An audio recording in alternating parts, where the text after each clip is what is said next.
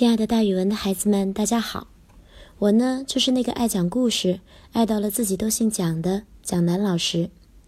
今天要给大家讲的成语故事叫做“蓝田生玉”。蓝田呢是一个地名，在现在的陕西省。古时候，蓝田出产美玉。旧时我们用这个成语来比喻贤父生贤子，虎父无犬子，也就是说，爸爸厉害，儿子也就厉害。蓝田生玉这个成语讲的是诸葛恪的故事。三国的时候，东吴的大将军诸葛瑾字子瑜，他有一个儿子叫诸葛恪，从小聪明伶俐，口才极好，善于言辞。孙权对这孩子很是宠爱。有一次，孙权在朝廷设宴，六岁的诸葛恪随父亲参加。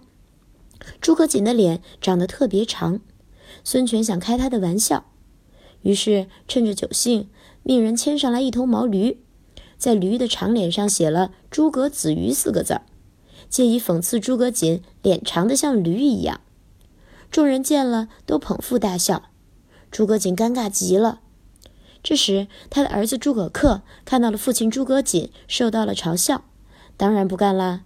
于是他就跑到孙权席前，说：“请您让我往上添两个字。”孙权命人拿笔来给他，想看看这个小孩子如何用两个字来扭转这种尴尬的局面。于是诸葛恪在“诸葛子瑜”四字后面添写了“之驴”两个字，这样驴身上写的就是“诸葛子瑜之驴”。也就是诸葛子瑜的驴，满座的大臣见了，无不惊讶叹服。孙权见诸葛恪如此机敏，非常高兴，当场就把毛驴赏给了他。又有一次，孙权问诸葛恪：“你父亲和你叔父诸葛亮相比，到底谁更高明呀？”诸葛恪答道：“我父亲更高明。”孙权要他说出理由，他不加思索地说：“我父亲懂得侍奉明主。”而我叔父却不懂得这个道理，当然是我父亲高明。大家看，这个孩子借着夸自己的父亲，也夸了君主。孙权自然是十分满意，十分高兴了。于是他对诸葛瑾说：“人们都说蓝田生美玉，名门生贤良，真是名不虚传呀。你的儿子跟你一样，也是个贤良之才，所以之后呀，蓝田生玉这个成语就流传了下来。”用来说良门生良才。